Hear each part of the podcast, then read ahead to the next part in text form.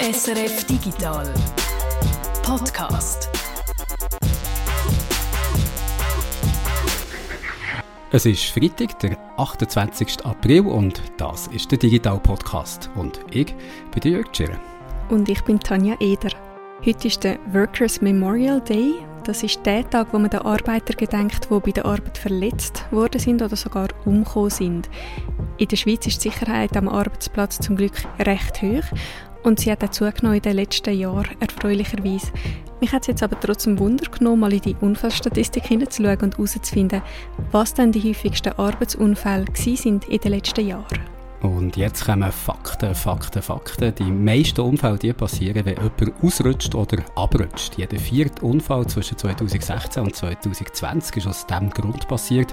Also aufpassen, besonders auf einen Stegen oder wenn ihr etwas Schweres tragt. Auf Platz 2, jeder vierte verunfallt, weil er von etwas getroffen wird. Häufig ist das irgendwie Staub oder Späne, die in die Augen hineinfliegen. Nach Platz 1 und Platz 2 kommt, soweit ich weiß, Platz 3 und da haben wir hier, jeder Fünfte hat sich geschnitten oder gestochen bei der Arbeit. Also geschnitten mit einem Messer zum Beispiel, was so vorkommt, ist, dass sich jemand mit einer Spritze verletzt. Das finde ich noch überraschend. Liebe Menschen im Medizinberuf, passen auf, wenn ihr mit Spritzen hantiert. Das klingt alles recht gefährlich und bitte passt auf euch auf. Aber in der Freizeit passieren übrigens rund doppelt so viele Unfälle, vor allem beim Sport. Das ist jetzt eine gute Nachricht für alle, die beim Arbeiten sind, weil dann kann man sich immerhin nicht beim Sport verletzen. Vielleicht nicht ganz so eine gute Nachricht für all die, die in einem von den acht Kantonen leben, die am 1. Mai frei haben und die Zeit zum Sport benutzen. Fast immer unfallfrei übrigens der Digital-Podcast. Also außer natürlich, man arbeitet nebendran im Haushalt, während man hört. Ja, also für die Hörer kann ich keine Garantie abgeben, aber unfallfrei für uns. Wir sollten so ein Schild haben im Büro, weißt, dieser Podcast ist seit x Tagen unfallfrei. Da wird sicher immer ganz eine kleine Zahl nur drauf stehen, wo während dem Podcast machen, da laufe ich häufig die Stege rauf und trage dabei ganz schwere Sachen, Zementsäcke und so. Workout, weißt du?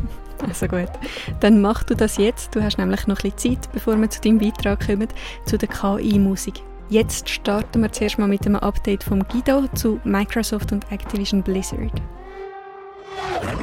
Vor über einem Jahr, am 18. Januar 2022, hat Microsoft verkündet, dass sie Activision Blizzard kaufen Activision Blizzard, das ist ein Gamehersteller, der unter anderem Call of Duty produziert, Overwatch und Diablo Immortal und auch Candy Crush gehört rein. Der Deal hätte mit einem Kaufpreis von rund 70 Milliarden Dollar der grösste Deal in der Geschichte von Games werden aber schon ziemlich bald haben verschiedene Regulatoren Bedenken angemeldet, der Deal sei möglicherweise ein Problem für den Wettbewerb. Dabei ist es vor allem darum gegangen, dass Call of Duty jetzt plötzlich fix zu einem Konsolenhersteller gehört, also zu der Xbox. Jetzt hat die Wettbewerbsbehörde von Großbritannien entschieden, den Deal zu blockieren. Aber der Hauptgrund ist gar nicht das. Äh, Guido, du hast dir das Ganze angeschaut. Was ist denn das Argument der Regulatoren? Das ist wirklich recht überraschend gekommen. Ihnen geht es um Cloud Gaming. Und das hat, glaube ich, die allermeisten so in der Szene überrascht, weil eigentlich seit der Deal angekündigt worden ist und alle darüber gestaunt haben, oder? Weil 70 Milliarden, das hat es wirklich noch nie gegeben. Es ist mit Abstand der größte, nicht nur knapp der größte, sondern mit Abstand der größte Deal in der Game-Industrie. Haben eigentlich alle über das Call of Duty diskutiert die ganze Zeit. Und es ist immer so ein bisschen die Frage gewesen, jetzt ist Call of Duty auf der Xbox und auf der Playstation und Sony hat sich ziemlich dann äh, schnell auf die Hinterbeine gestellt und mit der Gefahr äh, gewunken, oder dass Microsoft das könnte in Zukunft exklusiv auf der Xbox anbieten. Und so die ganze Gamer-Community hat eigentlich das Popcorn genommen und geschaut, wie die sich so gegenseitig äh, vor den Regulatoren auf die Finger gegeben haben. Oder? Und dann hat man, das sind dann interne E-Mails hat man veröffentlichen und so. Also es ist ganz viel so Zeug rausgekommen, wo, man, wo sonst eigentlich Firmen normalerweise für sich behalten und was dann aber haben müssen ähm, den Regulatoren vorlegen. Und nicht nur in Großbritannien, sondern auch vor der EU, vor der Europäischen Union läuft ebenfalls ein Verfahren, wo im Mai, glaube ich, abgeschlossen werden soll. Und alle haben sich auf das Call of Duty fokussiert. Und die Argumente sind dort eigentlich einfach gewesen, oder? Einerseits hat man gefunden, es besteht eine gute Chance, dass Microsoft findet, das würde die Xbox-Konsole stärken, wenn das nur noch exklusiv auf der Xbox wäre. Vor allem auch, weil äh, Microsoft ja Bethesda gekauft hat vor noch nicht allzu langer Zeit und es dort dann genau so gemacht hat. Also Starfield als eines der ganz grossen Games, wo das Jahr rauskommen soll, ist zum Beispiel eben exklusiv auf der Xbox und früher wäre das wahrscheinlich sowohl auf der Xbox als auch der Playstation rausgekommen. Und das Gegenargument ist immer gewesen, Call of Duty ist so groß, oder? Das macht immer so eine Milliarde Umsatz jedes Jahr mit jedem, was wieder rausbringt, dass das nicht auf der Playstation rauszugeben, so eine grosse finanzielle Einbuße wäre für Activision Blizzard beziehungsweise dann neue Microsoft, dass das einfach eine dumme Entscheidung wäre. Oder? Also das sind so die Argumente gewesen, wo man sich jetzt gegenseitig mehrere Monate lang an den Kopf gerührt hat und jetzt kommt der, der, Gross, der Regulator aus Großbritannien, CMA, das heißt ähm, Competition and Markets Authority und sagt, nein, nein, nein, das ist uns alles egal, uns geht es eigentlich um Cloud Gaming. Aber Cloud Gaming ist ja gar nicht so groß, oder? Cloud Gaming ist im Moment noch ganz klein, genau. Und mit Cloud Gaming meint man wirklich einerseits, dass man Games nicht mehr zu sich heimholt, sozusagen, also kauft oder ablädt und dann installiert, sondern dass man streamt, oder? Dass man es einfach von irgendwoher in einem Rechenzentrum das Game gerechnet wird und wir kommen eigentlich nur noch das Bild heimgeliefert über. Und wichtig, in Kombination mit irgendeinem Abo. Also, dass man irgendein Abo hat, wo dann auch die Inhalte irgendwie drin mitgeliefert werden. Und der britische Regulator hat jetzt gefunden, das ist potenziell etwas, wo in Zukunft ganz groß wird. Und Microsoft ist jetzt schon in einer recht dominanten Marktposition. Sie haben sehr viel so Cloud-Dienste, die sie am Aufbauen sind. Sie haben die Azure Cloud, sie haben äh, die X-Cloud, mehr so auf der Xbox-Seite. Sie haben den Game Pass als ein, als ein Abo-Dienst, wo ein Haufen Games drin sind. Und sie sind dort jetzt schon recht marktbeherrschend.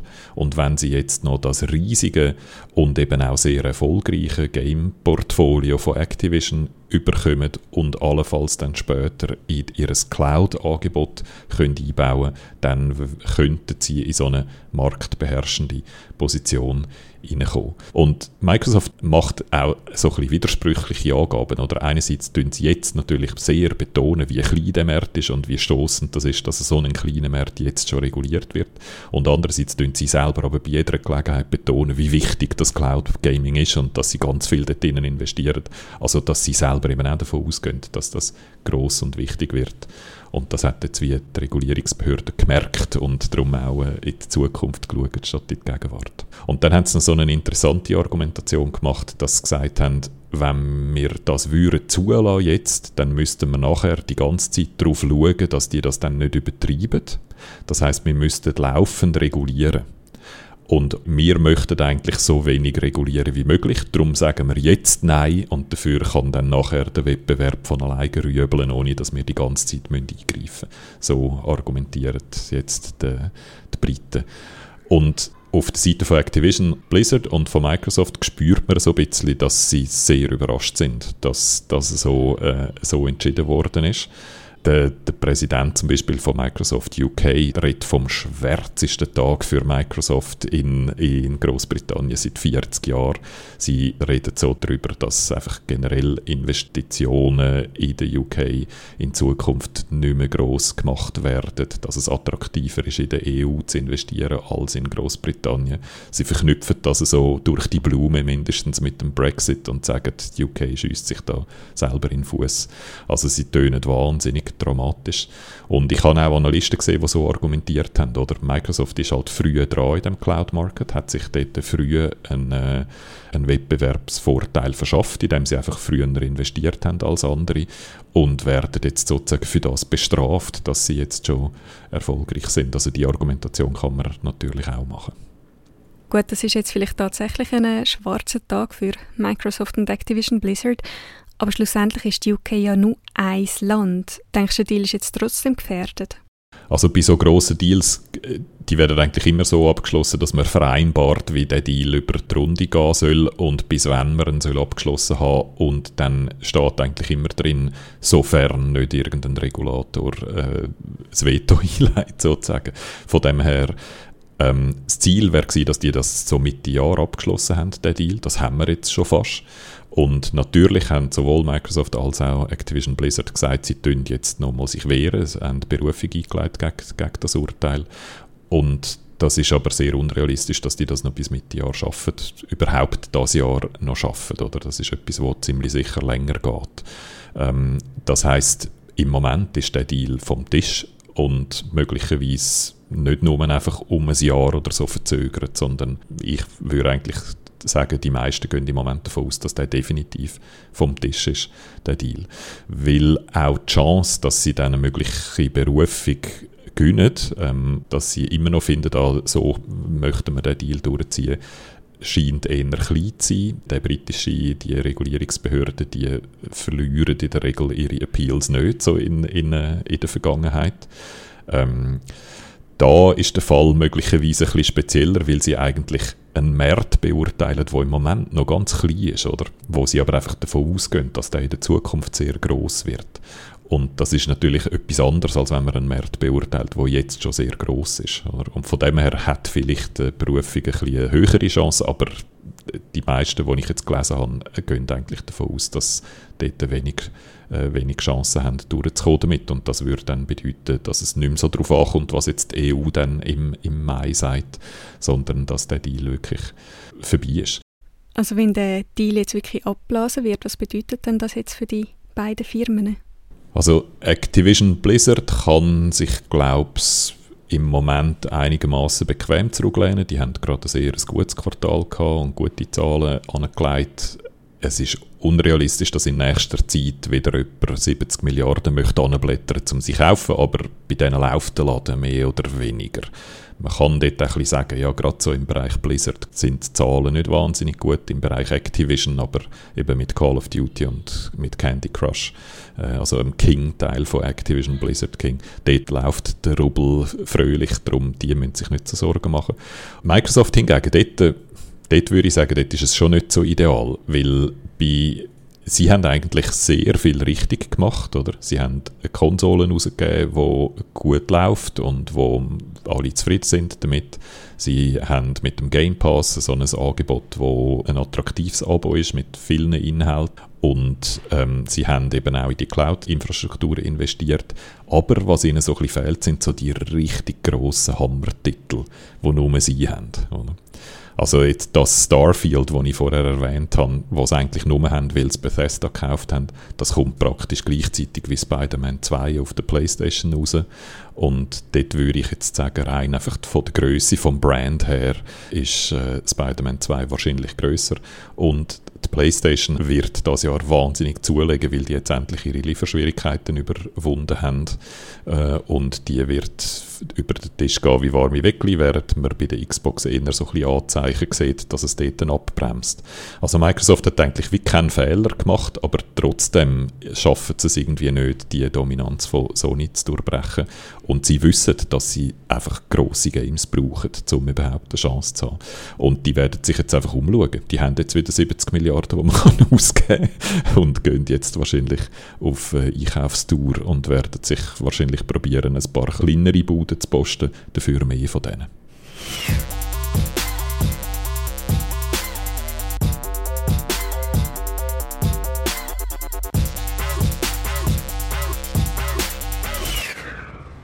Wir kommen gerade zum nächsten Thema, zu der KI. Muss, ähm, nein, warte, Moment, äh, da poppt mir gerade noch etwas auf.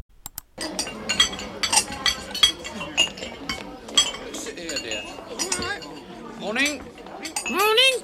Well, what you got? Well, there's egg and bacon, egg, sausage and bacon, egg and spam, egg, bacon and spam, egg, bacon, sausage and spam, spam, bacon, sausage and spam, Spam, egg, spam, spam, bacon and spam. Spam, sausage, spam, spam, spam, bacon, spam, tomato and spam. Spam, spam, spam. Es gibt schöne Jubiläen und es gibt solche, wo man lieber gar nicht feiern In die letzte Kategorie fällt das Jubiläum, wo wir jetzt darüber reden. 45 Jahre Spam. Der Reto spamt uns jetzt in den nächsten paar Minuten zu, zu genau dem Thema. Ja, und was der äh, Ausschnitt, den wir gerade gehört haben, von Monty Python hätte sollen, das erklären wir euch noch. Viele von euch kennen ja wahrscheinlich äh, die Geschichte, die dahinter steckt. Starten wir aber da mit meinem letzten Spam-Mail. Da habe ich wirklich vor ein paar Tagen bekommen. Da steht drin, Hallo Geliebte, ich bin Frau Rahel Blocher, eine Schweizerin und CEO von Elma Electronic Inc. Con, Investorin und Philanthropin. Ich bin der Vorsitzende von Elma Electronic Limited. Ich habe 35 Prozent meines persönlichen Vermögens für wohltätige Zwecke verschenkt und ich habe auch zugesagt, die restlichen 35 Prozent in diesem Jahr 2023 an Einzelpersonen zu verschenken. Ich habe beschlossen, Ihnen 1,4 Millionen Euro zu spenden. Und dies ist der Wunsch meines Vaters. Und wenn Sie an meiner Spende interessiert sind, kontaktieren Sie mich für weitere Informationen und Daten. Und ich habe natürlich schon reagiert, weil das alles sehr glaubwürdig wirkt auf mich. Und äh, Ihren Vater hat mir schon zurückgeschrieben, nein, sag ich. Ja, du bist ja wirklich ein absoluter Glückbild. Also äh, fast eineinhalb Millionen reich ja. bist du jetzt im Fall. Ja, und äh, es ist wirklich überzeugend. Ich finde schon nur wegen dieser perfekten Anrede, oder? Hallo Geliebte. Das kann nur ich sein. Gut, ähm, wieso dass viele Spam-Mails so extrem schlecht sind, dass sie eigentlich schon wieder lustig sind, da reden wir dann gerade auch noch drüber, aber du hast vorher gesagt, dass Mail sei vor ein paar Tagen reingekommen bei dir und das sei bis jetzt das letzte Spam-Mail gewesen. Das heißt, ich schließe daraus, es gibt bei dir auch Tage, wo kein Spam reinkommt, spamfreie Tage sozusagen. Das ist eigentlich kein Vergleich zu vor 20 Jahren, also so in den Anfängen vom Internet, wo E-Mail für viele noch Neuland war. Kann man sagen, dass die Plage heute nicht mehr so groß ist? Ja, weil das ist ja wirklich so, in meiner Erinnerung hat man da jahrelang äh, die Hälfte vom Posteingang ist effektiv äh, Spam gewesen. Wobei, wenn man mal so äh, relativ aktuelle Zahlen anschaut, dann ist es so, dass der Anteil Spam-E-Mails am gesamten E-Mail-Verkehr weltweit, ich habe hier eine Zahl von Oktober 2017 bis Dezember 2021, also mehrere Zahlen, es ist so eine Kurve und die liegt immer so zwischen 40 Prozent gut und knapp 60 Prozent schwankt sie so ein bisschen. Also im Schnitt kann man sagen, ist es eben so, dass immer noch die Hälfte von allen Mails Spam sind. Also ist eigentlich immer noch ähnlich wie früher in den 90er und den Nullerjahren eigentlich. Nur schaffen es die Spam-Mails meistens nicht mit Inbox rein. Also ich persönlich ja, komme eigentlich kaum Spam-Mails äh, über und die Mail-Serverbetreiber, die filtern und zwar offensichtlich ziemlich gut. Ich habe einmal bei Swisscom angefragt, äh, ob sie da Details dazu sagen und sie haben dann äh, zurückgeschrieben, dass äh, Spam leider immer noch sehr präsent sei und dass es mit grossen Spam-Wellen kämpft, immer wieder. Es sei so ein Katz- und Maus-Spiel mit den Spammer und äh, da müssten sie ihre Massnahmen halt permanent anpassen und aus dem Grund wenn sie auch nicht äh, öffentlich mehr dazu sagen, was für Massnahmen genau machen. Sie sagen dann also, sie würden Filterlösungen von einem Drittanbieter einsetzen, aber auch da über Details der Funktionalitäten ähm, können sie keine Aussage machen. Also Swisscom hält sich da eh noch bedeckt und ich habe noch bei Sunrise gefragt, da haben sie gesagt, man hätte verschiedene Mechanismen im Einsatz, um die Kundinnen und Kunden zu schützen, Filteralgorithmen, dann äh, Standardmaßnahmen, die sie machen, den SMT-Port 25 zuzumachen, damit über die eigenen Server kein Spam kann, äh, verschickt werden. Und dann haben sie noch Filterlisten, Whitelists, Blocklists, so Sachen. Algorithmen, die lernen, die automatisch überwachen, die dann auch Accounts von Kundinnen und Kunden können sperren und eben, wir haben es gesagt, äh, bei uns selber landet nicht mehr viel Spam im Posteingang, aber die Spam-Mails, die schwirren eben gleich noch im Internet um. Gute Filter sind ja schon super, ich bin froh, dass es die gibt, aber auf der anderen Seite haben die ja auch einen Nachteil. Manchmal bleiben dort zu viele Mails hängen, also E-Mails, die kein Spam sind. Und damit ich die nicht verpasse, muss ich dann trotzdem regelmäßig in den Spam-Folder hineinschauen.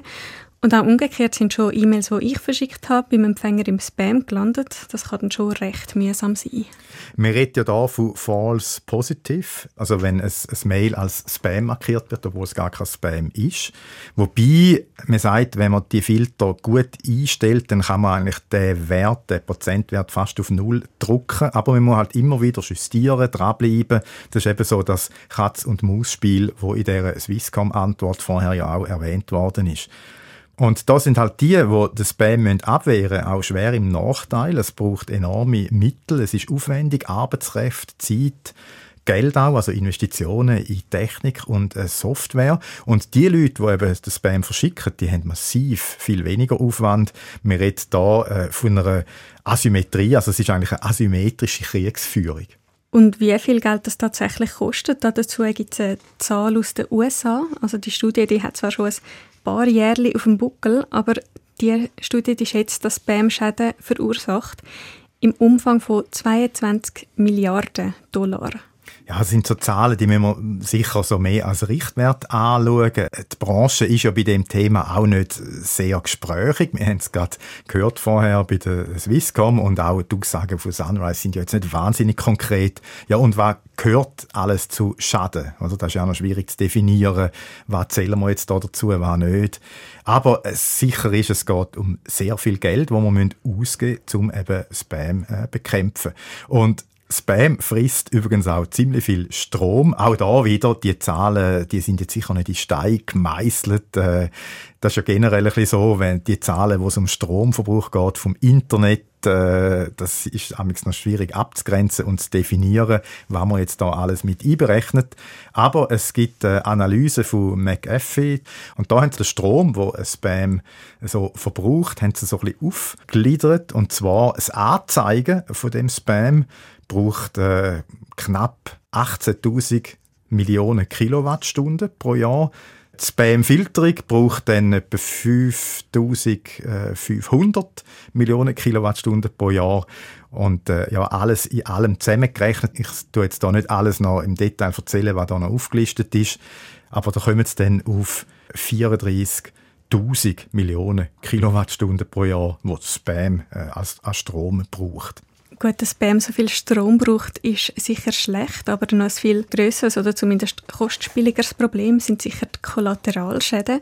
Also die Schäden, die entstehen, wenn mit dem Spam Schadsoftware eingeschleust wird. Also zum Beispiel, wenn da irgendwelche Cyberattacken gemacht werden, zum Beispiel Ransomware, wo dann Lösegeld verlangt wird, um Daten zu entschlüsseln oder mit Angreifer keine Daten von der Firma ins Netz stellen. Bei der NZZ passiert ja genau das im Moment. Ja, die Qualität, also die Art der Spam-Mails hat sich halt schon verändert. Wo es losgegangen ist, in den 90er Jahren, in den Nuller Jahren, da sind das mehr so Massen-E-Mails gewesen, die eigentlich niemand äh, verlangt hat oder wählen hätte. So Marketingaktionen, äh, vielleicht auch so ein bisschen volksverhetzendes Zeug, eher die Geschichten, die sich heute in die sozialen Medien verlagert haben. Dann äh, Kettenbrief und Spam-Mails auch von kommerziellen Absendern, dann vielfach so ein bisschen dubios. Zum Beispiel so Potenzmittel, die man hat bestellen. Das war ja jahrelang ein Klassiker vom Spam. Illegale Online-Glücksspiele, gefälschte Uhren. Also Uhren haben sie mir nie andrehen dafür. Penisverlängerungen. ja, sehr zielgerichtete Werbung schon dort mal gewesen. Also halt einfach so unverlangte kommerzielle E-Mails das hat am Anfang vielleicht auch noch nicht so gestört, abgesehen vom Inhalt, weil die Menge ist auch noch überschaubar gewesen. Und äh, ja, die Shopbetreiber, die sind teilweise durchaus auch seriös gewesen, die haben halt einfach mal ausprobiert, was da marketingmäßig möglich ist, aber es ist dann immer mehr aus dem Ruder gelaufen, äh, wie immer eigentlich, wenn halt äh, so die ganz grossen Dollarzeichen aufblinken irgendwo. Und dass die blinken, zeigt eigentlich Geschichte vom ersten Spam-Mail, also das ist der erste dokumentierte Fall von Spam, eben vor 45 Jahren. Das Mail war von Gary Turk. Äh, er gilt so als Vater vom Spam. Der hat das erste Werbemail 1978 verschickt, am 3. Mai 12.33 Also eine elektronische Nachricht mit einem Angebot für zwei neue Rechner von der Digital Equipment Corporation. Das ist der Arbeitgeber dort mal äh, vom äh, Turk. Und das äh, hätte so eine Art neue Ära vom äh, Direct Marketing eingeläutet. Er hat 600 E-Mails verschickt und 393 haben ihr Ziel erreicht. So hat er eben können direkt die potenziellen Kunden ansprechen und zwar fast ohne, dass es ihn irgendetwas äh, gekostet hat und so hat er eben den Computer im Wert von 12 Millionen Dollar verkauft. Ja, da ist es kein Wunder, dass auch andere gedacht haben, das ist eine schlaue Idee. Und kein Wunder, dass man dann irgendwann auch reagieren In der Schweiz ist die Art von Direktmarketing, also Spam, E-Mail-Massensendungen, das ist schon länger verboten, und zwar seit dem 1. April 2007. Wenn man sich nicht daran hält, kann es hohe Geldstrafen geben oder sogar Freiheitsentzug bis zu drei Jahren oder ein Buß über eine Million Franken. Und in der EU ist es äh, vergleichbar. Die Zusendung von E-Mail-Werbung ist nur dann erlaubt, wenn der Empfänger vorher gesagt hat, ja, das ist okay. Die Umsetzung kann dann je nach Land äh, ein bisschen unterschiedlich sein. Und ich denke, das ist sicher auch ein Grund, also die Gesetze, wieso dass jetzt diese Art von Spam vielleicht nicht mehr so viel vorkommt. Oder eben, wir haben vorher darüber geredet, einfach sehr gut äh, rausgefiltert wird. So die komische Art von Spam, wo jemand einem Geld schenken will, das gibt es lustigerweise bis heute. Wir haben es ja gerade am Anfang drüber gehabt. Sonst ist Spam heute aber vor allem so ein Angriffswerkzeug, um eben einen Link drin verstecken, wo dann Schadsoftware installiert wird, also Phishing, oder dann äh, geht es gezielt auf Firmen los, wo dann die schädliche Software im Firmennetzwerk drin ist. Und da passiert immer mehr. Das zeigen Statistiken. Das Nationale Zentrum für Cybersicherheit zum Beispiel weist für die Woche 16 aus, also die letzte Woche ist da gewesen. 114 Phishing-Fälle sind äh, gemeldet. Das müssen jetzt nicht zwingend natürlich E-Mails sein, aber in der Regel ist es da.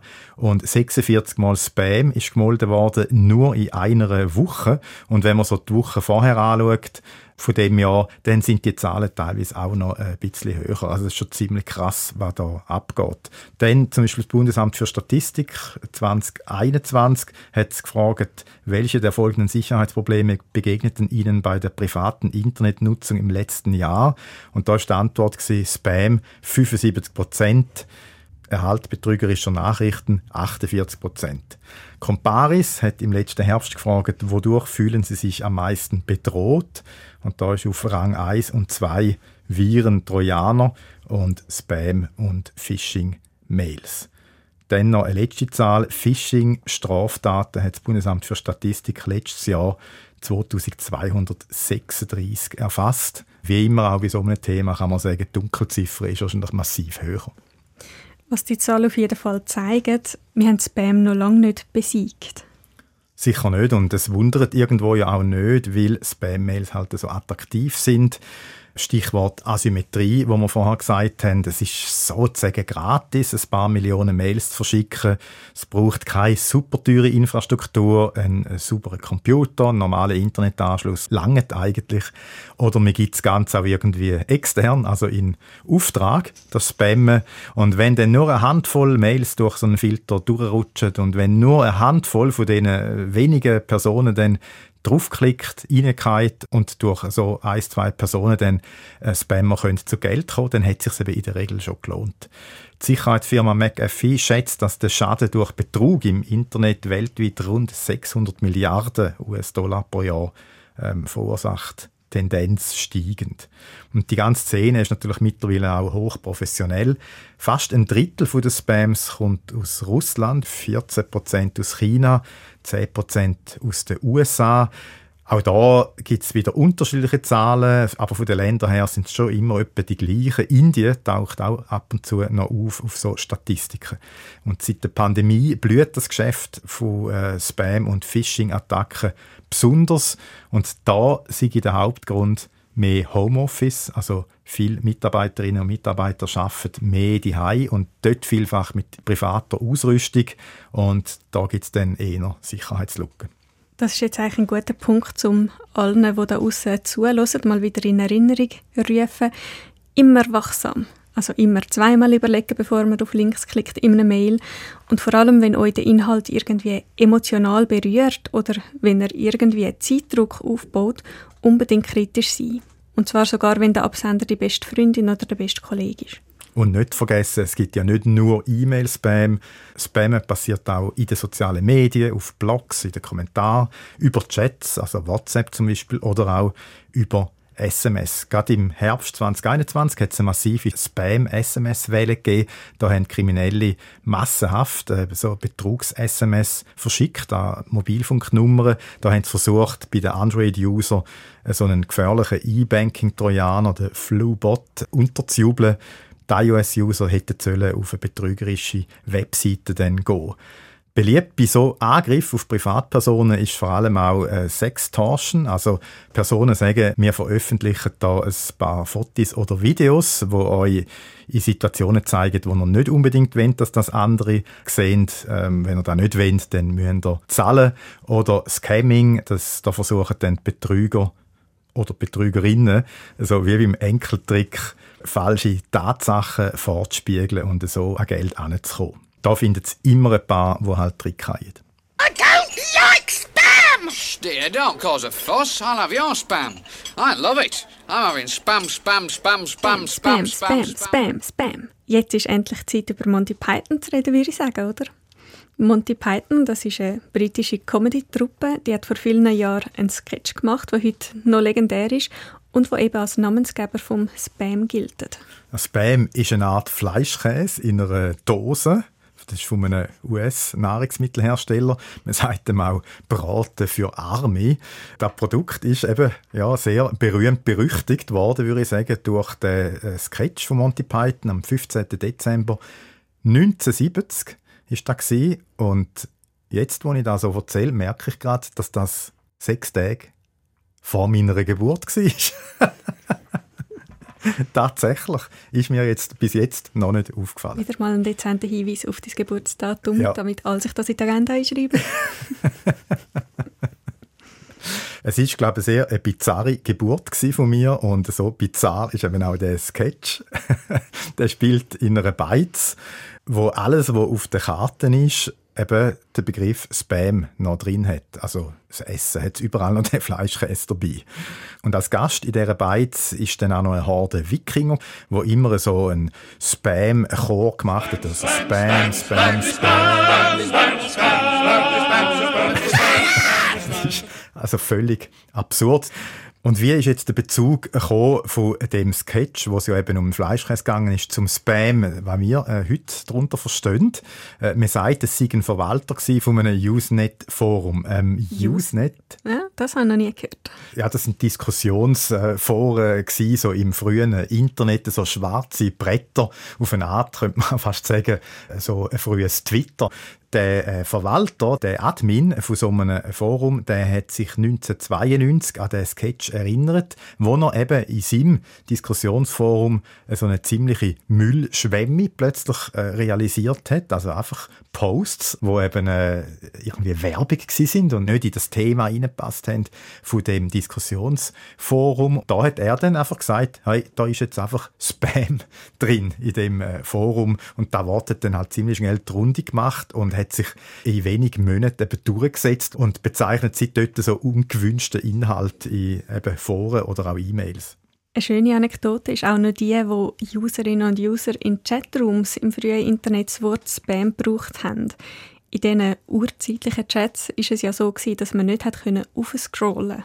Also wenn einmal eine Mitteilung nach aufgewandert war, dann ist sie eben vom Bildschirm verschwunden gewesen, also effektiv weg, oder? Da hast sie nicht mehr zurückholen, also zurück äh, quasi. Da war es dann so gewesen, wenn man jemanden aus so einem Chat rausekeln oder halt, dass die, dem seine Mitteilungen möglichst schnell weg sind, dann hat man einfach x-mal Spam reingeschrieben und auf die nächste Ziele wieder Spam und nochmal Spam und nochmal Spam und dann sind die effektiven Meldungen von dieser anderen Person eben sofort oben weg gewesen und alle in dem Chat haben dann nur noch gelesen Spam. Also eigentlich auch eine frühe Form vom Trolling. Ja, das sind so äh, Spielformen in den Anfängen äh, vom Spam. Und äh, übrigens, wir feiern ja jetzt, oder feiern, vielleicht betrauern wir das auch eher, oder 45 Jahre Spam, dass es da schon so lange gibt.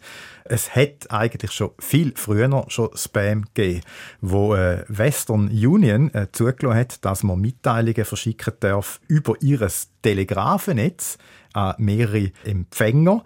Da ist das natürlich dann auch sofort passiert. Da gibt es das erste aufgezeichnete Beispiel äh, von einem unaufgeforderten Werbetelegramm ist vom Mai 1864.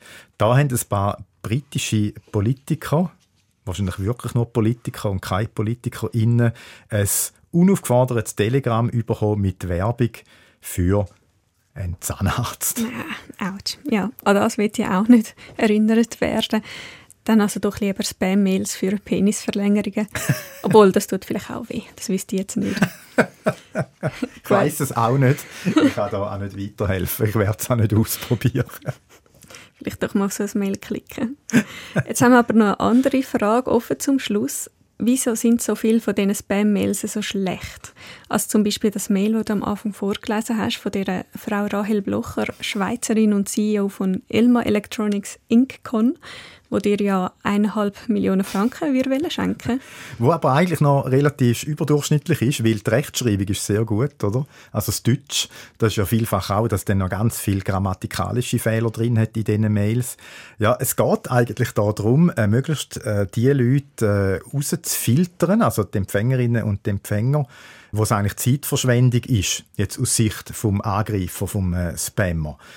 Darum ist diese Art von Spam-Mails eben etwa einmal ja, recht grottenschlecht geschrieben und auch die Geschichten sind eben so absurd, dass man eigentlich denkt, hey, wer kann denn da überhaupt reinkommen? Oder? Es ist doch so offensichtlich, dass es einfach Quatsch ist.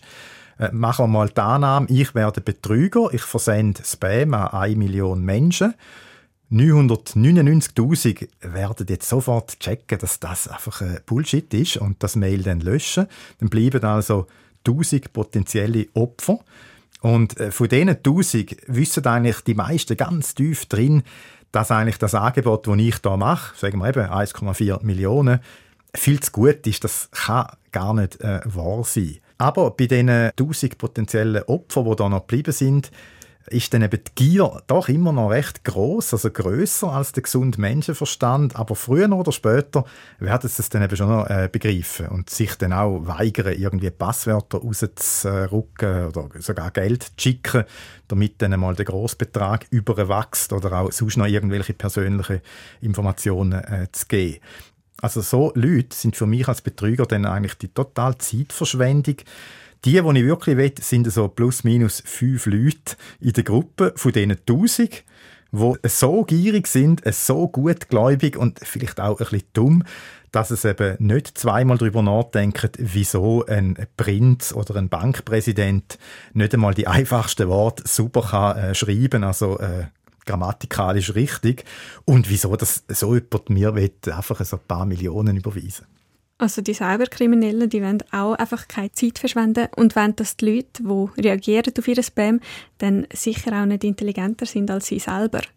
Und da fällt mir jetzt gerade noch ein, einer, der intelligenter ist als die Spammer, das ist der James Witch.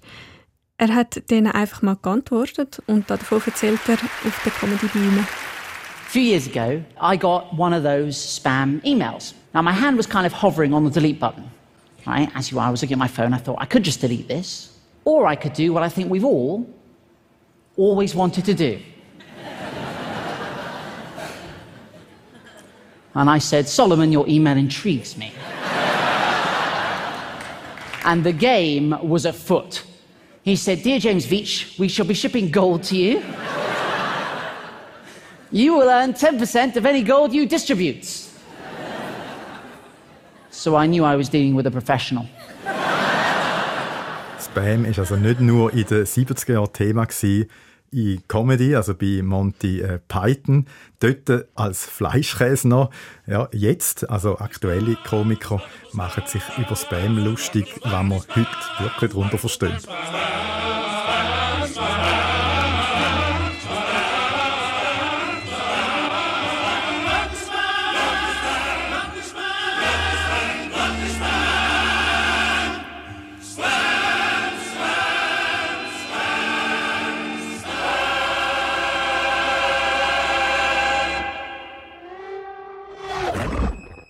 Der wunderbare Wikingerchor hat mich natürlich dazu gebracht, aufhören, die Stege aufzulaufen und dazu schwere Zementsäcke zu tragen. Also ich wäre wieder zurück, Tanja, hallo.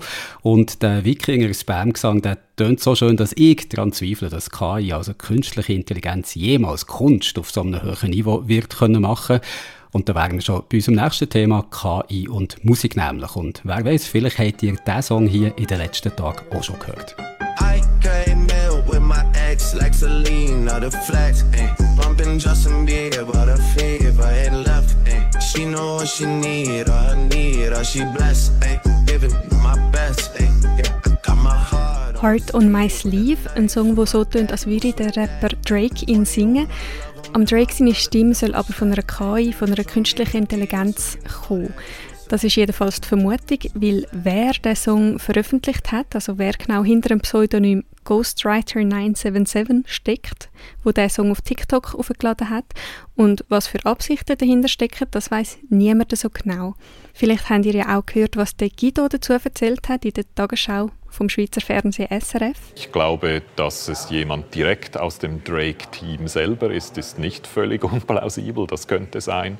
Es könnte jemand sein, der einfach irgendein Produkt oder irgendeinen Betrugsversuch lancieren wird oder schon versucht hat. Das wäre ebenfalls möglich. Es könnte auch sein, dass diese Person, die den Song geschrieben hat, einfach darauf aufmerksam machen möchte, dass er oder sie in der Lage ist, gute Musik zu produzieren. Aber jetzt mal ganz egal, wer der Ghostwriter 977 ist oder was er mit dem Song genau hat bezweckt. Heart on My Sleeve, das ist lang nicht der einzige KI-Song oder vielleicht müsste man besser sagen, nicht der einzige Song, wo eine KI für die Stimme ist verantwortlich war. Also Heart on My Sleeve ist bei weitem nicht der einzige Song, Song, was in der letzten Zeit ins Internet äh, geschafft. Wir hätten da zum Beispiel auch noch die KI-Stimme vom Popstar Ariana Grande, die eine Coverversion von einem Rihanna-Song singt. Shine white like a diamond. Shine white like a diamond. Oder die KI-Stimme vom äh, umstrittenen Rapper Kanye West oder vom Ye mit einem Cover vom Hey There Delilah im Original von den Plain White Tees. Hey there Delilah, what's it like in New York City? I'm a thousand miles away, but girl tonight you look so pretty, yes you do. Times Square can't shine as bright as you. Und dann gibt es auch noch ein ganzes Album von Oasis, nur dass es nicht von Oasis kommt, sondern von einer Coverband mit KI-Stimme, die genauso wie die von Liam Gallagher tönt.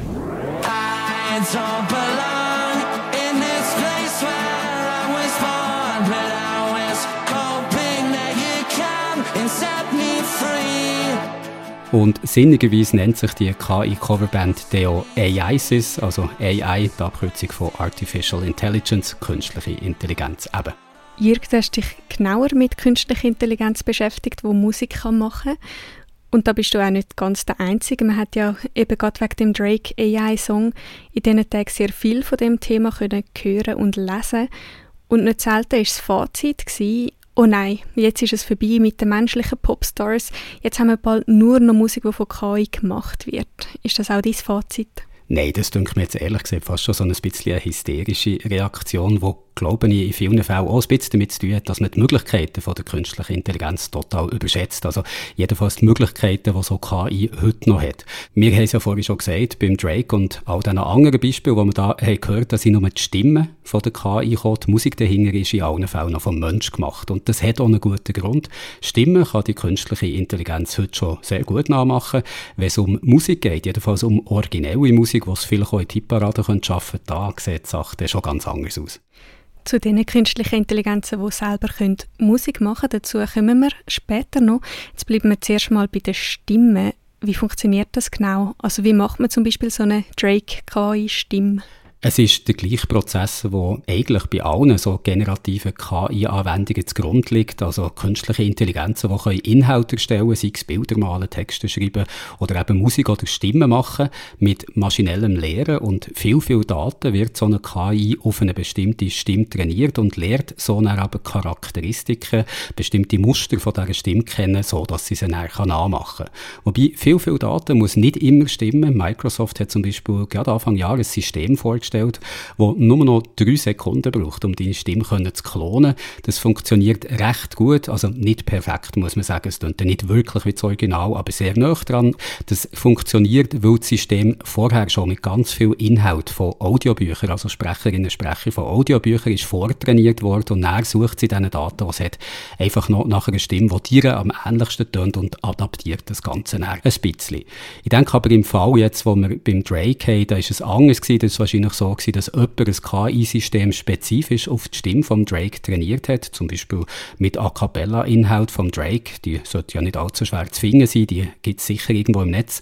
Oder jemand hat einfach einen Dienst gebraucht, einen existierenden Dienst, wo jemand sowieso schon die Stimme vom Drake hat trainiert und hat dann einfach diesen Dienst verwendet echt so Dienst gibt es. Also ich könnte jetzt zum Beispiel auch einfach meine Stimme in eine andere umwandeln lassen. Stell dir vor, das ist ganz Licht, wo deine Stimme scheint wie ein Glanzlicht. Ey. Ja, Tanja, und jetzt denkst du sicher, hä, ein Superstar wie der Drake in unserem Podcast, wie kann das sein? Und der Drizzy, der erst noch auf Schweizerdeutsch, was? Okay, du denkst wahrscheinlich nicht, dass das so ist, weil es hat überhaupt nicht nach Drake tönt, aber das habe ich jetzt das Beispiel vorhin bei eben so einer Webseite gemacht, wo so Stimmenkloning anbietet, also wo meine Stimme in die von Drake hat sollen verwandeln. Es ist nicht ganz das dabei rausgekommen, was ich gehofft habe, trotzdem.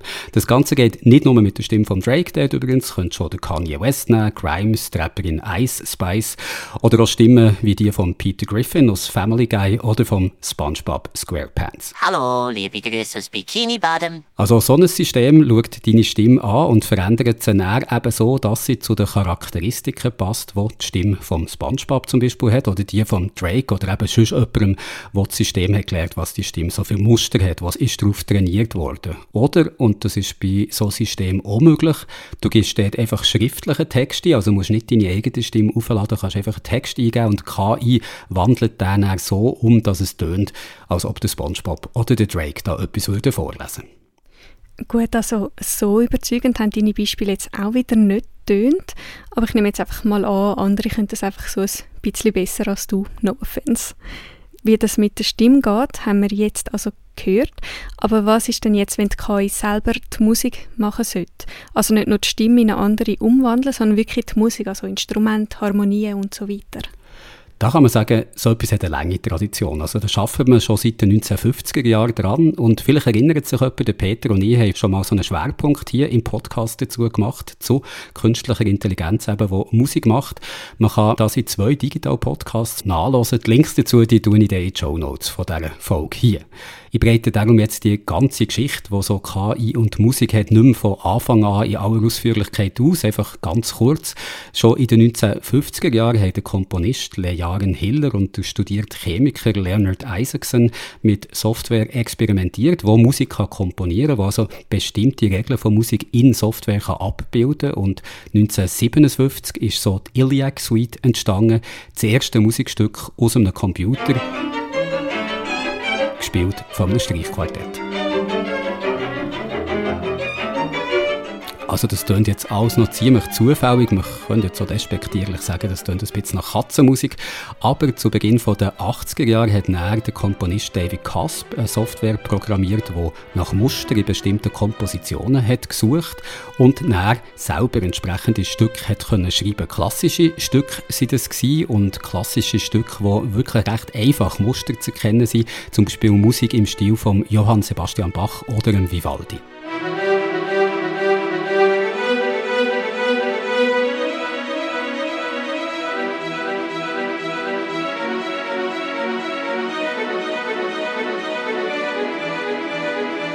Also das klingt ja jetzt schon ziemlich nach einem richtigen Vivaldi.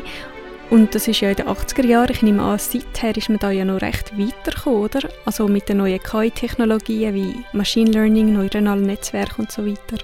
Ja, heute sind wir so weit, dass künstliche Intelligenz eigentlich alle möglichen musikalischen Genres haben gemeistert. Also da gibt es ganz unterschiedliche Dienste, die zum Teil du einfach auch online kannst brauchen oder die auf professionelle Anwenderinnen und Anwender zugeschnitten sind, wo du von der künstlichen Intelligenz ein Stück kannst schreiben. Also du kannst dir zum Beispiel angeben, welchem Stil das es soll sein, wie lang das es soll sein, wenn das es so einen ersten Höhepunkt soll haben, wie das es soll aufhören, ob es laut oder leislich soll sein, all so solche Sachen kannst du da angeben, dann drückst du auf den Knopf und hinten kommt dann eigentlich ein fertiges Stück raus. EIVA zum Beispiel ist so ein Dienst, das ist der weltweit erst von einer Musikgesellschaft anerkannte virtuelle Komponist, also anerkannt vom französischen Pendant von unserer Suiza, die wir in der Schweiz haben. Und EIVA kann eben auf Knopfdruck Musik in verschiedenen Stilen komponieren und spielen, Soundtracks zum Beispiel.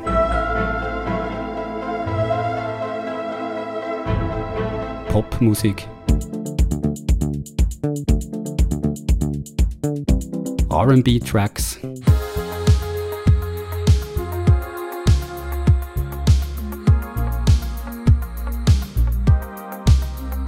Country.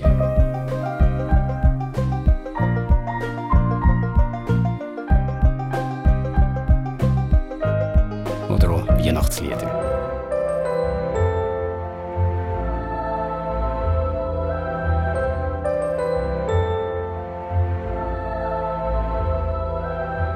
Das sind alles Titel, die Eva ganz allein hat komponiert und dann auch gespielt. Und möglich ist das eben, weil das System mit vielen, vielen Trainingsdaten oder dank vielen, vielen Trainingsdaten gelernt hat, die Eigenheiten und Regelmäßigkeiten von bestimmten musikalischen Stilen können zu erkennen. Und der Pierre Barrault, das ist der CEO von Eva und er ist selber auch Komponist, der erklärt das so. It looks at individual key elements of the music and looks for patterns in those key elements. It looks also at the harmony, so the combination of notes that play together in order to recreate a certain mood, the rhythm, the instrumentation, the structure of the music. Ein viertelstündiges Interview auf Englisch, das ich letztes Jahr mit dem Pierre Barrault machen konnte, das könnt ihr übrigens am Anschluss an diesen Beitrag hier hören. Ich fasse jetzt nochmal schnell zusammen, was der Pierre Barrault jetzt gerade gesagt hat. Aiva sucht also nach Schlüsselelementen von einem bestimmten Musikstil also Melodien zum Beispiel, Harmonien, Rhythmus, Instrument. Also die KI probiert so die Struktur von der Musik zu erkennen. Und wenn die Muster mal analysiert sind, dann ist die AIVA in der Lage, von allein bestimmte Musikstile zu generieren. Das ist genau richtig zusammengefasst, ja. Und es ist eigentlich das Gleiche, wo künstliche Intelligenzen machen, wo statt Musik Texte schreiben, also ChatGPT zum Beispiel, ChatGPT hat ja aus Unmengen von Texttrainingsdaten gelernt, welches Wort, welcher Satz in einem bestimmten Text statistisch am wahrscheinlichsten im vorangegangenen soll folgen. Also auch dort nach verschiedenen Textgattungen unterschieden. Im Sonett ist das vielleicht anders als einem Pressetext und alles das hat ChatGPT eben gelernt. So wie Aiva gelernt hat, welche Noten, welche Harmonien sich bei einem bestimmten Musikstil am wahrscheinlichsten abwechseln. Also kurz gesagt, es geht einfach um statistische Wahrscheinlichkeit und statistische Wahrscheinlichkeit, das bedeutet aber auch Mittelmaß. Und ich glaube, das wird bei Musik noch schneller deutlich als bei Texten. Also die Kompositionen von Aiva, denen ist auf das erste Hören, finde ich zwar kaum anzumerken, dass die jetzt nicht von einem Menschen kommen, aber dann werden sie auch gleich einisch recht langweilig und repetitiv. Und das weiß auch der Pierre Barrault, der Chef von Aiva. That's a fair assessment. I do think that humans will always be necessary for the creative process because even if the AI creates the music, we still need humans to convey the vision for that music. Ich habe jetzt da ein paar Passagen aus dem Interview zusammengeschnitten, die man dann noch hören kann, aber es ist immer noch in dem Sinn, wie es der Pierre Barol dann hat gemeint. Also ich fasse doch gerade noch mal schnell zusammen, was er da gesagt hat. Der Pierre Barrault der glaubt also, dass die Maschine den Mensch beim Komponieren nie ganz wird ersetzen können, weil auch wenn eine künstliche Intelligenz Musik komponieren kann, dann braucht es doch immer noch einen Mensch, wo der Musik eine bestimmte Absicht gibt, eine Vision. Das klingt ja eigentlich beruhigend, aber gibt es denn schon Beispiele, wo ein Mensch mit einer Vision, mit einer Maschine zusammenarbeitet und eine neue Musik macht? Ja, da gibt es verschiedene Beispiele, wie künstliche Intelligenzen so zum Einsatz kommen können. Ein so ein Beispiel hatte ich letzten November an der Stockholmer Universität der Künste können hören, wo eben ein Mensch und eine künstliche Intelligenz zusammen haben Musik gemacht. Die Aufführung dort hat mit dem Musiker David Dolan angefangen, der einem Konzertflügel hat gespielt und während er gespielt hat, hat ihm ein KI-System zugelassen, das vom Komponist Odette Bental ist entwickelt wurde. Der forscht an der Kingston University an der Schnittstelle von Musikwahrnehmung und Computertechnologie. Und seine KI hat näher während dem Zulassen Daten zu der Tonhöhe, zum Rhythmus und zu der Klangfarbe analysiert, also das, was sie im Klavierspiel dort gehört hat, und näher angefangen in Echtzeit das mit eigenen Tönen mit eigener Musik zu ergänzen. Also so geht wie wenn ein Mensch würde einfach improvisieren, während jemand anderes schon am Klavier spielt. Und wir können uns mal anlassen, wie das jemand tönt hat.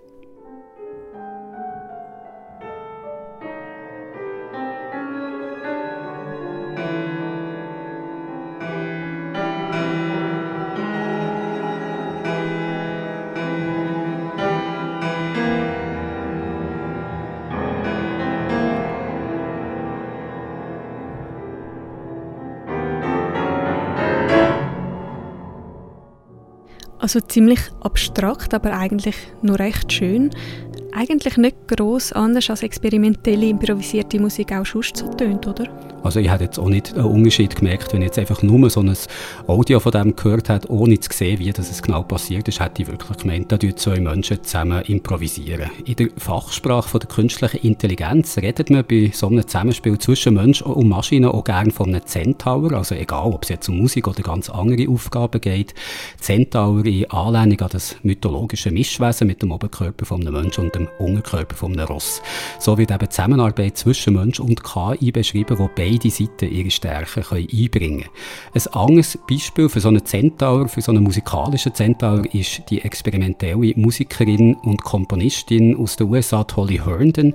Die hat an der Universität von Stanford Komposition studiert und näher dort am Center for Computer Research in Music and Acoustics ihre Doktor gemacht. Und für ihr letztes Album, Proto, das ist 2019 rausgekommen, da hat sie schon mit künstlicher Intelligenz zusammengearbeitet. Äh, KI, er live zum Beispiel als Mitglied vor dem Ensemble ist gebraucht worden und wo eigentlich recht ähnlich wie bei dem Beispiel, das wir vorhin haben gehört haben, live auf der Bühne auf die Musik hat können reagieren was sie da gehört hat und eben durch eigene Töne ergänzen. Und jetzt erst gerade vor kurzem hat Holly Herndon mit Hilfe von einer künstlichen Intelligenz einen Klon von ihrer Stimme erstellt, also auch wieder ähnlich, wie wir das ganz am Anfang vom Beitrag haben gehört. Der Klon, den nennt sie Holly Plus und der braucht sie, um in Sprachen und Tonlagen können zu singen, wo sie mit ihrer eigenen Stimme nicht meistern können. Das hören wir jetzt gerade aus einem TED-Vortrag, den sie letztes Jahr hat gegeben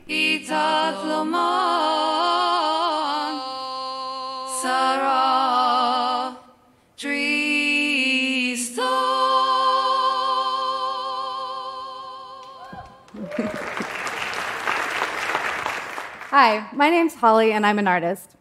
That was my voice, but I didn't sing that clip. I trained an AI on my own voice, and now she can sing anything in multiple languages. Her name is Holly Plus. And you just heard her perform El Cant de la Sabila, which is a traditional song arranged by Maria Arnal in Catalan, not a language that I speak, and not a vocal tradition that I've trained in. Those melismatic runs are really difficult to hit. Also hier zum Beispiel ist das ein katalanisches Lied, wo wir Holly Plus hören singen. Weder eine Sprache, wo die echte Holly Herndon könnte reden, noch eine musikalische Tradition, wo sie selber drin ausgebildet sind, hat sie da gesagt. Und wir können nochmal ein Beispiel von Holly Plus hören. Diesmal ist es die Moritat von Mackie Messer aus der Drei-Groschen-Oper von Bertolt Brecht. Auch das hat sie wieder an dem TED-Talk gezeigt von letzten September, wo man übrigens auch auf YouTube kann finden und wo wir auch den Link dazu in die Show Notes stellen. To show you Holly Plus's full range, I'll also play an example in German. This is Mac the Knife by Brecht. Und der Haifisch, der hat und die im Gesicht. Also vielleicht nicht gerade perfektes Deutsch, aber ein schönes Beispiel, wie man KI in der Musik kann brauchen kann, um quasi über sich selber herauszuwachsen. Äh, dann kann man doch die Panik, dass jetzt wegen der KI bald alle Musiker und Musikerinnen abdanken können, so ein bisschen relativieren, oder?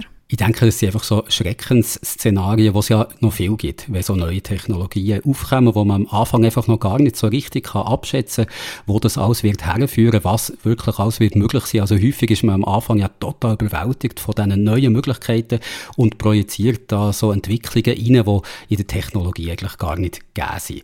Aber ich glaube insgesamt schon, dass die künstliche Intelligenz die Musikproduktion in vielen Bereichen stark wird verändern. Vielleicht nicht so, wie man jetzt eben Angst hat, dass sie Popstars über überflüssig macht.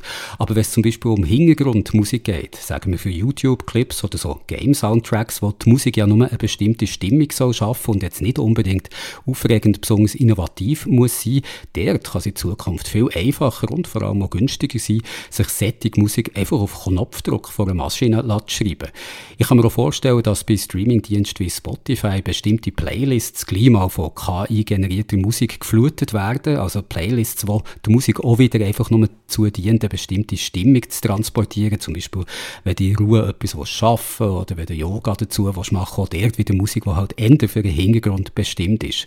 Und was ich mir auch noch vorstellen kann und was man auch schon jetzt sieht, also wir haben am Anfang ja Beispiel nach Beispiel von so KI-Songs gebracht, wo es eben so einfach ist worden, die jetzt zu machen, für jedermann die Dienste zugänglich sind, dass gleich schon so viel KI-Musik wird produziert werden, dass man das eigentlich fast wie Spam muss behandeln, dass ihm das nahezu überschwemmt.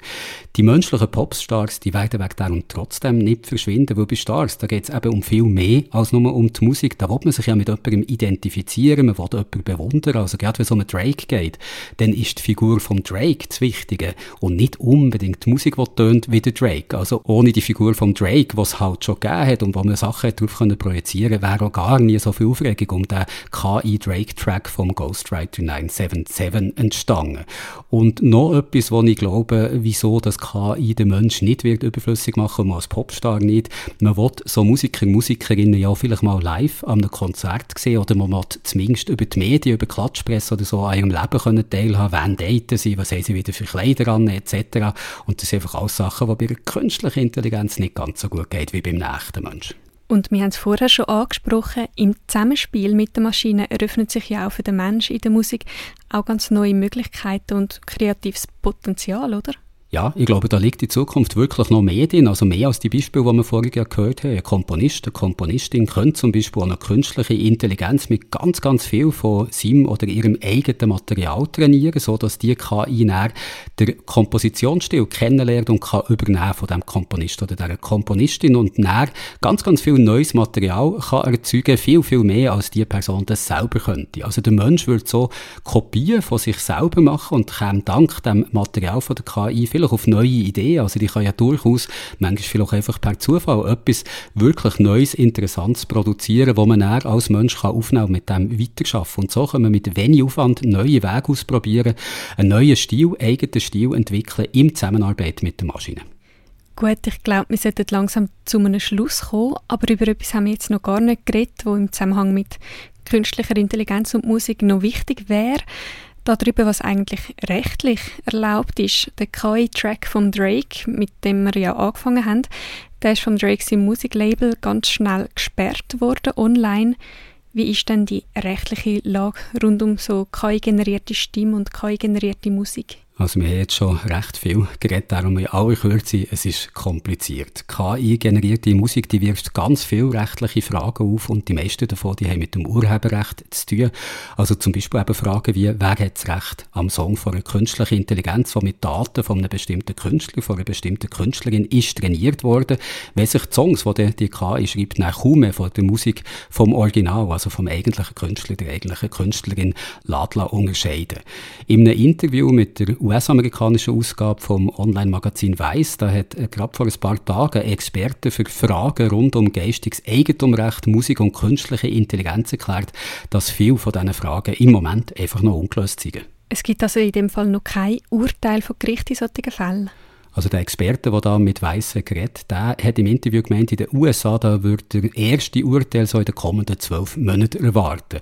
Und dabei hat er gesagt, werden Gericht zum einen müssen beachten, mit welchen Daten so ein KI-System ist trainiert worden. Also wenn du Musik hast eingespielt, selber hast eingespielt, die dann als Trainingsmaterial dient, dann sollte das kein Problem sein, auch wenn die Vorlage wie eine bestimmte Band, ein bestimmter Künstler oder eine bestimmte Künstlerin tönt. Wo dann ist es eigentlich das Gleiche wie bei einer Coverband oder auch das Gleiche wie bei einem Stimmenimitator, einer Stimmenimitattorin, die die Stimme von einem Sänger oder einer Sängerin darf nachmachen. Das ist erlaubt. Wenn du jetzt aber ein System, ein KI-System mit Originalmusik von einer bestimmten Band trainierst, dann sieht die Sache wahrscheinlich anders aus also dann liegt wahrscheinlich eine Urheberrechtsverletzung vor, aber ein abschließendes Urteil hat es da noch nicht gegeben. Also da weiß man es noch nicht ganz genau. Und jetzt kommen wir noch zu etwas anderem, was man in solchen Fällen müsste beachten Auch wenn das mit den Trainingsdaten jetzt rechtlich alles in Ordnung wäre, weil die zum Beispiel eben von dir kommen, dann kommt es dann immer noch darauf an, wie dass du die Songs oder die Tracks verkaufen willst, die so sind entstanden. Also wenn du dann sagst, hey, alle mal herhören, hier ist ein brandneuer Track vom Drake, oder wenn du nur sagst, hey, hier ist ein neuer Track, der tönt, als käme vom Drake, dann kannst du wahrscheinlich Probleme bekommen, weil du probierst, vom Namen vom Drake zu profitieren. Wenn du aber einfach nur sagst, hey, hier hat ein unbekannter Musiker eine ganz ganz tollen neuen Track gemacht, ohne dass irgendwie der Drake vorkommt. Auch wenn es total nach Drake tönt, dann solltest du auf der sicheren Seite sein. Also ich bin gespannt, wie es mit dieser Sache weitergeht und ich bin gleichzeitig ziemlich sicher, dass das nicht das letzte Mal ist, wo wir hier über das Thema reden. Das ist sicher nicht das letzte Mal. Genau genommen geht es eigentlich gerade jetzt schon weiter. Nämlich mit dem Interview von Pierre Barrault, wo du letztes Jahr hast können machen mit dem CEO von AIVA, der künstlichen Intelligenz, die als erster virtueller Komponist ist von einer Musikgesellschaft anerkannt wurde.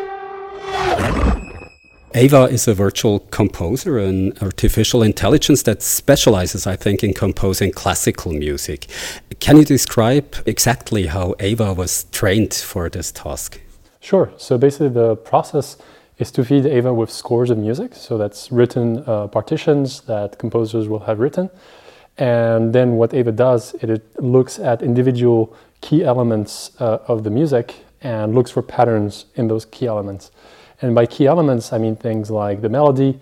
So the melody is usually the part of the music that you know gets in your mind when you listen to a pop song, and that's the thing that you whistle.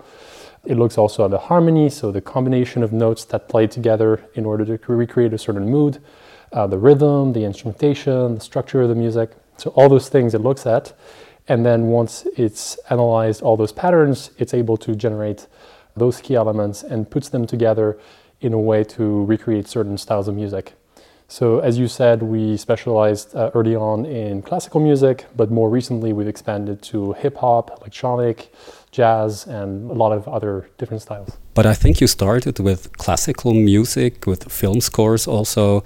Is there something to this kind of music that's easier to train an AI with, or why did you start with this genre and style?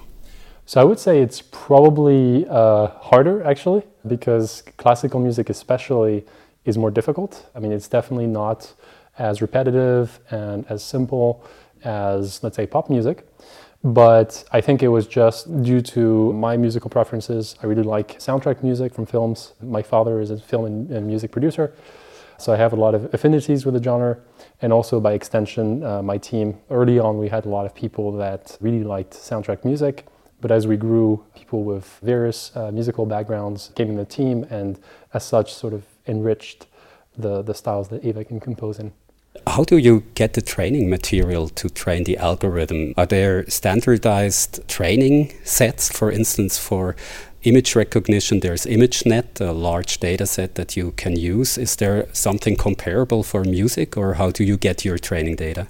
There are some standardized data sets. Unfortunately, for music, especially non audio data sets, so scores of music, it's very lacking. A lot of the work that we had to do early on is actually to create our own data sets internally. And also, the way we approach music training is to avoid copyright issues, is to actually create uh, data sets of separated musical elements. So, not the entire composition itself, but the, the separate elements that I mentioned, so melody, harmony, and so forth. To give um, analogy with, with an image, it would be almost like segmenting the contour of an object from the actual color scheme, from the actual depth, and having the, the system learn on all those things uh, separately. You just said that because of copyright reasons, you don't train the algorithm on a whole work from a certain composer. I think Ava is the world's first virtual composer to be recognized by a music society. If it would have been trained with the work of only one composer, would a copyright then belong to this composer because the AI learned everything from him or her, or would it still belong to the machine? So it's a very uh, gray area to be fair, it's a gray area for a lot of machine learning uh, applications, not just for generation of music. In general, the way that we think about it internally is that it's not too dissimilar to a human composer getting some influence, listening to those influence, and then creating something new. So as long as the new material that's created by the artist is different from the influences, it should be okay. But given that Ava is a very prolific composer, and is able to generate thousands and thousands of compositions in, you know, in a matter of minutes, we prefer to take a sort of safer approach because we can never really look at everything and guarantee to our customers that the music will be original by segmenting at the source the, the training sets. Systems like Ava are very complex, and I wonder if you still understand how Ava gets its results, how a composition is made, or is the system so complex now that it's kind of like a black box to you? Yeah, so this is something that we had to deal with actually very early on because music is already very subjective. Uh, so if you listen to a piece of music and you say, I don't like it, it's not necessarily obvious at first why you don't like it. There may be multiple reasons that are interconnected with each other, or it may be just a subjective preference. So actually making sure that the system is not a black box system was very important for us early on in order to actually improve it and to be able to measure this improvement. Because for image recognition, for example, it's pretty easy to uh, evaluate the performance of a system. You can have a data set with uh, pictures of dogs and cats, and you look at how often it gets the recognition of the dog or the cat uh, right or wrong, and then you adjust based on that information. With music, there's really no measure of whether a piece of music is good or not. So, again, by segmenting the training of Ava uh, on different musical elements separately, we can actually also generate those elements separately and then evaluate them individually to really say, okay, the melody is good here, maybe here the harmony is not so good, let's improve that part of the system. How we get to those results of those individual elements are still, you know, it's still machine learning, it's still statistical models, so it's a bit hard to interpret sometimes. But given that now we've segmented the tasks, it's a lot easier and it's less of a black box than your typical image recognition system. Is it possible for a system like Ava to compose something fundamentally new, or is a system like that inherently, I say, conservative because it can't go beyond the training material it had? So it's very possible. Actually, I think that creating something new is probably the easiest part. However, creating something new doesn't always mean creating something good. And also, even if it's good, doesn't necessarily mean creating something that people will appreciate. The closest example I can think of is jazz music. When jazz music was first created, people were sort of reluctant to accept this genre, saying that it was kind of a, a distortion of classical music, it didn't follow the rules. And it took a while for people to sort of like jazz and to, you know, take it as part of our culture. And I think that if you have an AI that creates a totally new genre, it, it will be even more difficult to appreciate uh, what went into it because we can't relate to the artist, we can't relate to the story. So I would say functionally, yes, it's possible. In terms of acceptance by the humans, I think it's a lot more challenging. And that's actually one of the reasons why, you know, in our company, we believe that humans are still very relevant to the creative process because even if the AI creates the music, we still need humans to convey the vision for that music. But how exactly do we get the AI to compose something fundamentally new and not just repeat what it's learned? Well, we can feed new data sets of individual musical elements that maybe traditionally wouldn't be used together or associate certain instruments with certain uh, rhythms or progressions or scales. And in that way, you can really create things that go outside of the established norms of music, especially Western classical music. Yeah, it's, it's, it's very possible, but then making sure that it doesn't get too crazy is, is the challenge. As far as I know, you're not only a computer scientist, but also a composer. And you said you come from a composer background. Which was first, the interest in computers or the interest in music, in musical composition? Uh, musical composition probably came after. So I would say first the engineer part because I started programming at age 12.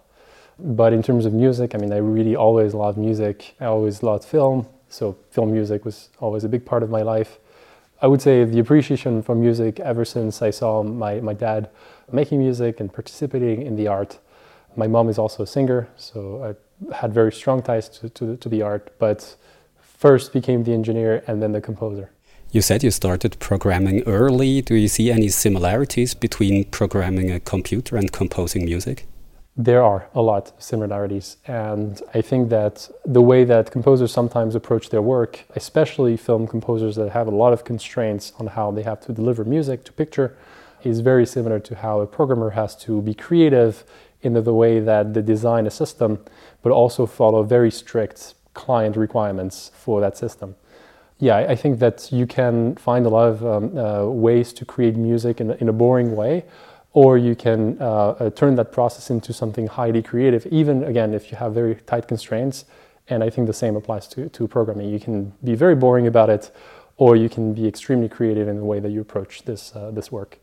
If you listen to the kind of music a system like Ava produces, composes, it sounds uh, really interesting. It sounds like a human being would have composed it, but sometimes not for long. Sometimes it sounds a bit generic after a while and, and repetitive, maybe.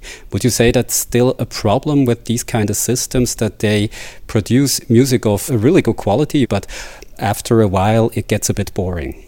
Yeah, I think that's a that's a fair assessment, especially given that music is subjective. Some people will connect more to it, some people less, and also that breaking the the, the boundaries of uh, what's possible stylistically again is, is feasible, but it's hard to do so without having you know an artist that has a specific vision and is able to communicate that vision. So I think it's not surprising, and I think there's certainly a lot of ground that we can uh, go further on and improve the system. I also think that Ava is particularly good at some styles more so than others. For example, jazz is maybe more further away to the to the masters than something like pop or cinematic music. Why is jazz harder? Because it's not that rule based like other kinds of music? It's very intuition based. There are some rules, but it's very often those rules are broken. I mean, jazz is very much based on improvisation and the feeling of the band in the moment. And it's not really something that you can measure. Again, with image recognition systems, which are very highly performant these days, you can measure the outcome, so it's easy to improve them. With something like jazz composition, it's really hard to measure, so it's really hard to improve in the right direction. But do you think in the long run, intuition, improvisation is something that you can teach the machine, or will this remain a human competence that the machine won't be able to learn? I think it's possible to, at the very least, fool uh, a majority of people. One example of, of such um, problem related to intuition is uh, AlphaGo, which was a system designed by DeepMind to play Go, which is a highly intuitive game. And I think they've demonstrated that intuition can be something that at least AI can fool humans uh, on. But I, I do think that humans will always be necessary for the creative process. I mean, you know, at the end of the day, we connect to music not just for the music itself, but also for the artist, their story, what message they're trying to convey, and how they created the music. I mean, it's uh, for, for my favorite pieces of music, I like to, to hear how in the studio everybody collaborated in that instant to uh, completely change a musical phrase or a piece of the, uh, of the, the recording that they were trying to do on the spot just because of, the, of that you know, spark of inspiration. And I think this will always be something valuable that humans bring to the table. When the first artificial intelligence composers, uh, systems like Ava, debuted uh, a few years ago, everybody said, oh, now it won't be long until an algorithm writes the first number one charts hit. That hasn't happened until now. Do you think it will ever happen? I think it will happen eventually. I don't think it will happen very soon because, again, people like you know the pop artists of these days, so Billie Eilish and, and, and so on, because there's someone to connect with. It's not just about the music. But I think it will eventually happen. I just don't know if it's really the most valuable thing we can get out of the technology. Uh, the way that uh, my team and I we see AI being valuable is by providing tools for humans to be more creative and to do better music with um, less training. We, we don't really see as a, as a re replacement for the top artists uh, that are out there. If anything, we want to help them create even better music, more music, and more personalized music for their audience.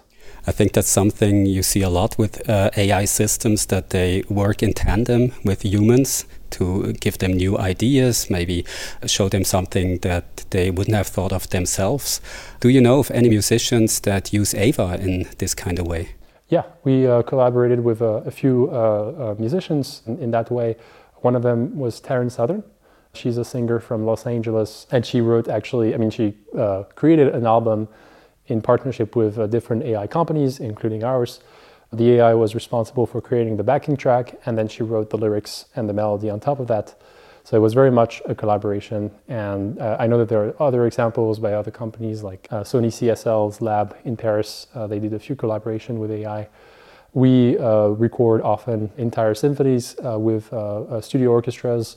We had Hollywood composer John Pisciano do an arrangement of one of our compositions for clients. So yeah, we, we, we do collaborate with various artists, and that's always really amazing to do.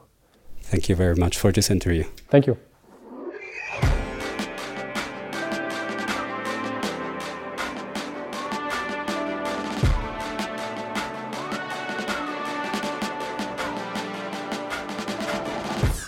Und da sind wir schon wieder fast am Schluss vom Podcast. Und Tanja, nächste Woche, habe ich das richtig gelesen, da erzählst du uns etwas über Eishockey. Ich hätte jetzt nicht gedacht, dass du dich für Eishockey interessierst. Ja, da hast du mich auch richtig eingeschätzt. Ich habe das digitale Eishockey gemeint. Es ist nämlich so, dass es beim Eishockey nicht nur die National League auf dem Eis gibt, sondern parallel dazu gibt es auch noch eine E-National League. Bei der INL dort treten die gleichen Clubs gegeneinander an, also SCB, ZSC, Lugano und so weiter. Jeder Club hat einen NHL-Spieler, der ihn an der Konsole vertritt. Und Entschuldigung, irgendjemand muss das dumme Wortspiel jetzt machen. E-Sport gegen E-Sport in dem Fall. Also die Spieler, das sind nicht die echten Eishockey-Spieler aus dem Verein, sondern das sind Profis im Spiel NHL. Ja, die sind in dem Sinn separat vom Eishockey-Team, aber auch nicht ganz. Das Team, das auf dem Bildschirm steuert, die digitalen Figuren, das sind die echten Spieler vom Verein. Also dann ist jeder Club, also Clubs aus der Schweizer National League, die sind im NHL-Spiel nachgebaut? Ja, und sogar die Stadien die sind im Spiel auch nachgebaut. Was man nicht alles lernt. Etwas, was ich schon weiss, dieser Sonntag ist ja das Final. Wer tritt da gegeneinander an? Diesen Sonntag werden die beiden Halbfinal und das Final vor Publikum gespielt im Gaming World im Verkehrshaus Luzern. Mit dabei sind Fribourg, Zug, Biel und der Favorit und Titelverteidiger Lausanne. Also diesen Sonntag findet das Final statt. Falls da jetzt jemand möchte zuschauen, wie lange geht es ab und wo kann man es überhaupt sehen? Ein Spiel geht nur 20 Minuten, dafür werden immer gerade zwei Spiele gespielt, das Hin- und das Rückspiel. Am Nachmittag um 2 fängt das erste Halbfinale an, das zweite dann etwa um 3 und ungefähr ab dem 4 startet dann das Finale. Wer in der Nähe vom Verkehrshaus wohnt oder dort eh mal wieder an möchte, der kann das Spiel live sehen. Der Eintritt ist übrigens gratis. Alle anderen können online zuschauen auf Twitch oder wenn ihr MySports abonniert habt, könnt ihr es auch am Fernsehen schauen. Besonders cool übrigens, weil das im Fernsehen kommt, wird das auch wirklich professionell produziert, inklusive Kommentator. Also das ganze Spiel wird durchkommentiert wie ein normales Eishockey-Match von einem, der auch sonst bei MySports Eishockey kommentiert. Das macht das Ganze auch noch spannend zum Schauen für Leute wie ich, die eben bei Eishockey gar nicht so draus kommen. Also jetzt gibt es zwei gute Gründe, da zuzuschauen. Zum einen, es macht natürlich Spaß und zum anderen, die sind dann auch noch bestens vorbereitet für einen Podcast von der nächsten Woche. Da tauchen wir nämlich ein in die Welt vom E-Sport, nicht E-Sport, E-Sport. Und wir reden mit ehemaligen und aktuellen NHL-Spielern darüber, wie sich in der Schweiz die Szene in den letzten Jahren so verändert hat. Also ich fasse zusammen. Am Sonntag schauen wir Eishockey. Am Montag ist der 1. Mai, da haben wir frei oder auch nicht. Am Mittwoch essen wir Fleischkäse aus der Dose zum 45 Jahre Spam feiern. Und am nächsten Freitag kommt dann der nächste Digital-Podcast raus. Nein, ich glaube nicht, dass ich Fleischkäse oder Spam esse. Letzte Woche hat doch der Peter hier im Podcast gesagt, dass gleich der Tag von der Blutwurst sei. Und ich glaube ja, dass es ein bisschen zu ernst genommen ist, immer noch ganz schlecht. Weißt du, was ich merke? Wir empfehlen eigentlich die ganze Zeit Fleisch in dem Podcast. Auch schon am Karfreitag habe ich ja Hühnli empfohlen. Ich finde, es braucht jetzt ein bisschen das Gegengewicht. Ich empfehle heute ein Äpfelsellerie-Süppli. Und du? Äh, ich empfehle für das Wochenende, ähm, es, es tut mir so leid, mir fällt wirklich beim besten Willen kein Gemüse, es ist einfach nicht so meine Welt. Ich hätte vielleicht dafür einen passenden Buchtipp. Fleisch ist mein Gemüse vom Heinz Strunk. Okay. Gut, vielleicht hat ja jemand von unserer Discord-Community einen feinen Veggie-Tipp.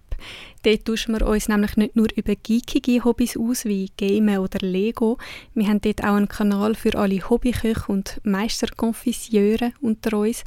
Oder auch für die, die eigentlich keine Ahnung vom Kochen haben, aber ihre mit Liebe zubereitete Bananenbrot trotzdem gerne teilen wollen. Schaut doch mal rein. Unser Discord-Server heisst Geeksofa. Der Link dazu findet ihr wie immer in den Shownotes vom Podcast hier. Und dort findet ihr übrigens auch Links zum Sketch von Monty Python, zum James Veitch oder Veitch, ich bin gar nicht mal sicher, wie man sagt.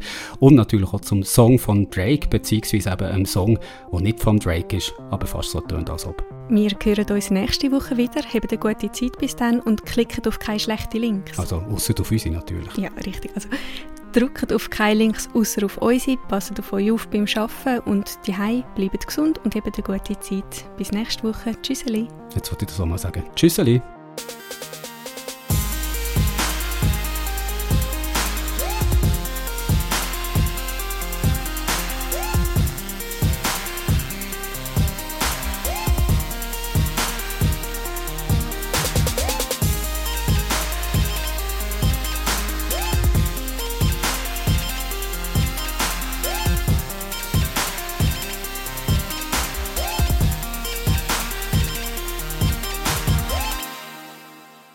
Tschüsseli. Hm, das ist schön. Sagt sich gut. Ja, es geht gut über die, gut über die Zunge.